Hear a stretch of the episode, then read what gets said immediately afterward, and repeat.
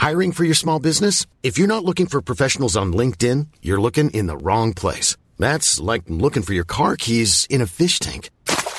LinkedIn helps you hire professionals you can't find anywhere else, even those who aren't actively searching for a new job but might be open to the perfect role. In a given month, over 70% of LinkedIn users don't even visit other leading job sites. So start looking in the right place. With LinkedIn, you can hire professionals like a professional. Post your free job on linkedin.com slash spoken today.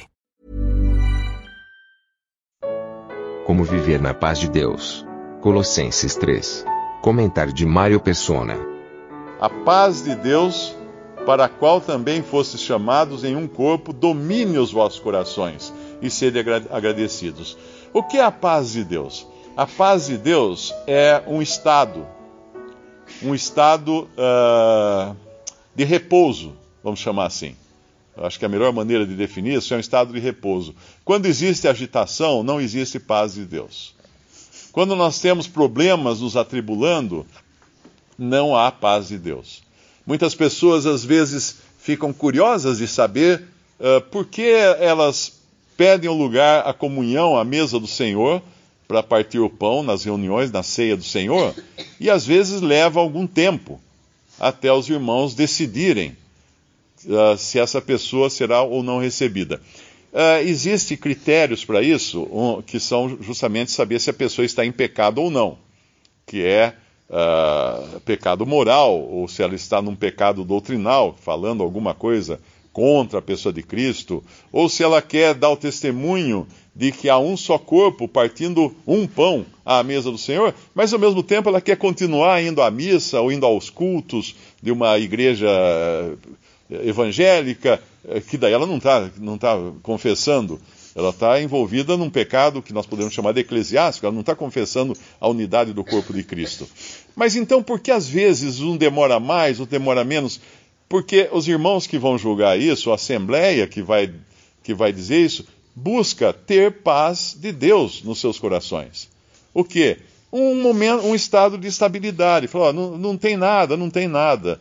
Mas às vezes a gente fala assim, olha, alguma coisa não está muito bom aqui, não sei porquê, eu estou intranquilo com isso. Então, espera mais um pouco, vamos, vamos aguardar a paz de Deus depositar as coisas.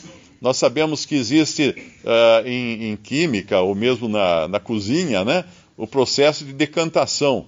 Quando você tem um líquido, tem algumas partículas uh, no, boiando lá no líquido, e você deixa decantar aquilo, ou seja, tudo aquilo ir para o fundo, para que haja, fique claro o líquido que está em cima, fique separada, as partículas separadas uh, do líquido que está em cima. Então, ele está em repouso, aí descansou, aí teve paz. E essa é a paz que nós fazemos, que nós buscamos, né?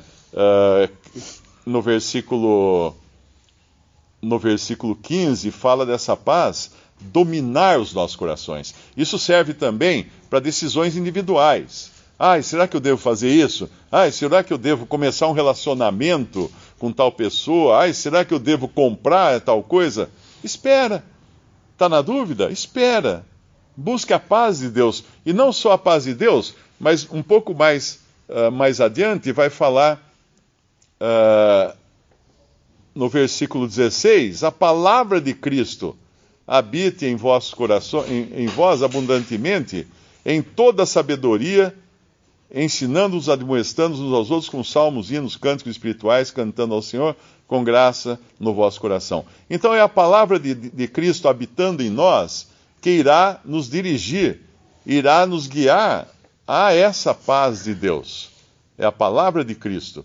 E o final do versículo 15 é importantíssimo, embora seja aqui duas palavrinhas simples, né? Sede agradecidos. Eu acho que um cristão que reclama tem alguma coisa errada com ele. De qualquer coisa que ele reclame. Ai, tá ruim. Ai, a minha vida tá assim. Ai, não sei o que. Ai, fulano só faz assim. Então, tem alguma coisa errada. Porque nós devíamos ser agradecidos. Se a minha vida está passando por algum problema, agradeça a Deus, porque esse problema só pode acontecer porque Deus permitiu. Porque não existe nada que aconteça na vida de um cristão que não tenha que pegar um carimbo no céu, na presença de Deus. Então, se está acontecendo, primeiro foi preciso Deus autorizar que acontecesse isso.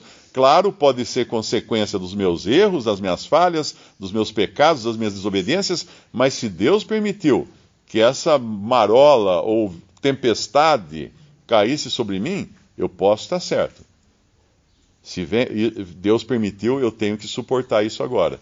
Porque de alguma maneira lá na frente eu vou entender. Ou talvez nem vá entender em vida, como Jó. Jó não entendeu por que aconteceu tudo aquilo com ele.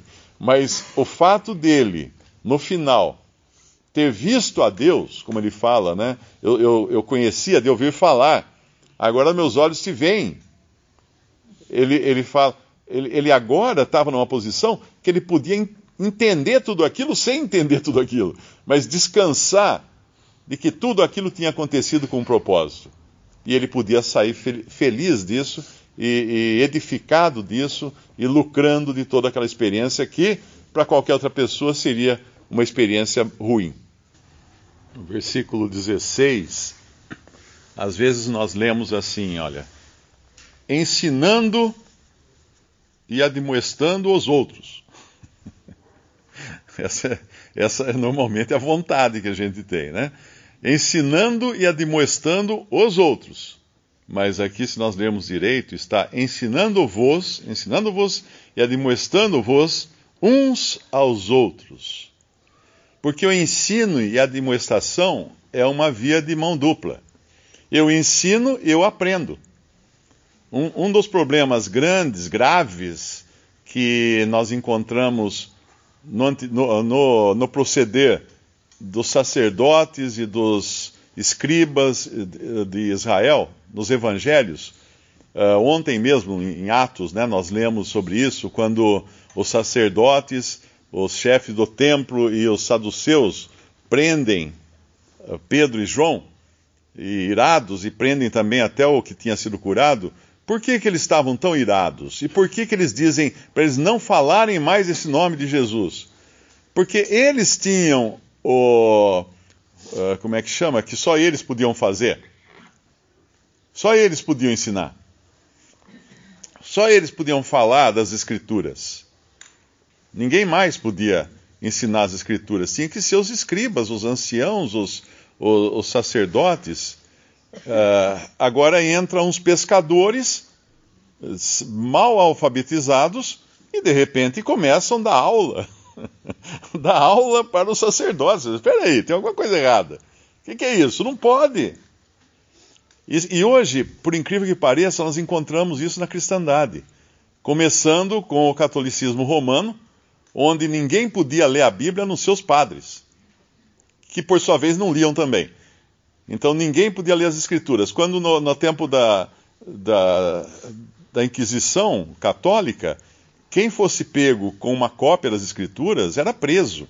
Era preso, torturado e eventualmente condenado e condenado à morte de, de fogo, pregado numa estaca, amarrado numa estaca, com aquela cópia das Escrituras que eram feitas à mão, pendurada no pescoço. Era queimado junto com a cópia das Escrituras pendurado no pescoço. Havia, havia muitos, inclusive, que eram contrabandistas dessas cópias feitas à mão das Escrituras. Porque não podia, só podia o padre ensinar, só podia o pároco da, da região ensinar. Uh, depois isso impregnou também o protestantismo, quando hoje existem aqueles que oficialmente são designados para ensinar. Eles têm que ter todo um, um título, não é? Para poder assumir a posição dos que ensinam e muitas vezes desprezam um que vem explicar alguma passagem e fala, mas escuta, isso aqui na Bíblia está assim. Quem é você? O que, que você sabe? Você, oh, eu tenho curso de teologia, eu tenho isso, tenho aquilo, o que, que você tem? Você não tem nada. Então, essa, essa, esse orgulho não poderia jamais existir entre os cristãos. Porque nós devemos sim ensinar uns aos outros, admoestar uns aos outros e devemos aceitar o ensino e aceitar a admoestação.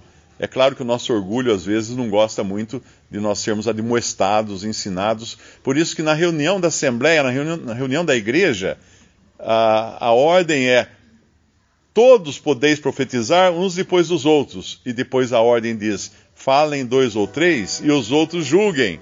O que quer dizer os outros julguem? Porque um desses dois ou três pode estar enganado. Então um outro irmão que está escutando percebe o engano e julga. Claro que não de maneira tempestiva, ou de maneira ofensiva, ou de maneira a expor o outro ao ridículo, não. Mas julga sim, às vezes chamando à parte, depois conversando em particular, uh, sem humilhação, mas julga, julga segundo a palavra de Deus. Então é, é muito importante entendermos que nós podemos sim ensinar e aprender ao mesmo tempo. E isso com graça no vosso coração, como fala o versículo, final do versículo 16. Muitos perguntam se o cristão pode fazer isso ou pode fazer aquilo. A resposta no versículo 17: E quanto fizerdes por palavras ou por obras, fazei tudo em nome do Senhor Jesus, dando por ele graças a Deus Pai. Ah, eu quero roubar um carro. Bom, você pode roubar o carro em nome do Senhor Jesus e dar graças a Deus Pai por ter roubado aquele carro? Não. Ah, então não faz. Visite respondi.com.br Visite também 3minutos.net.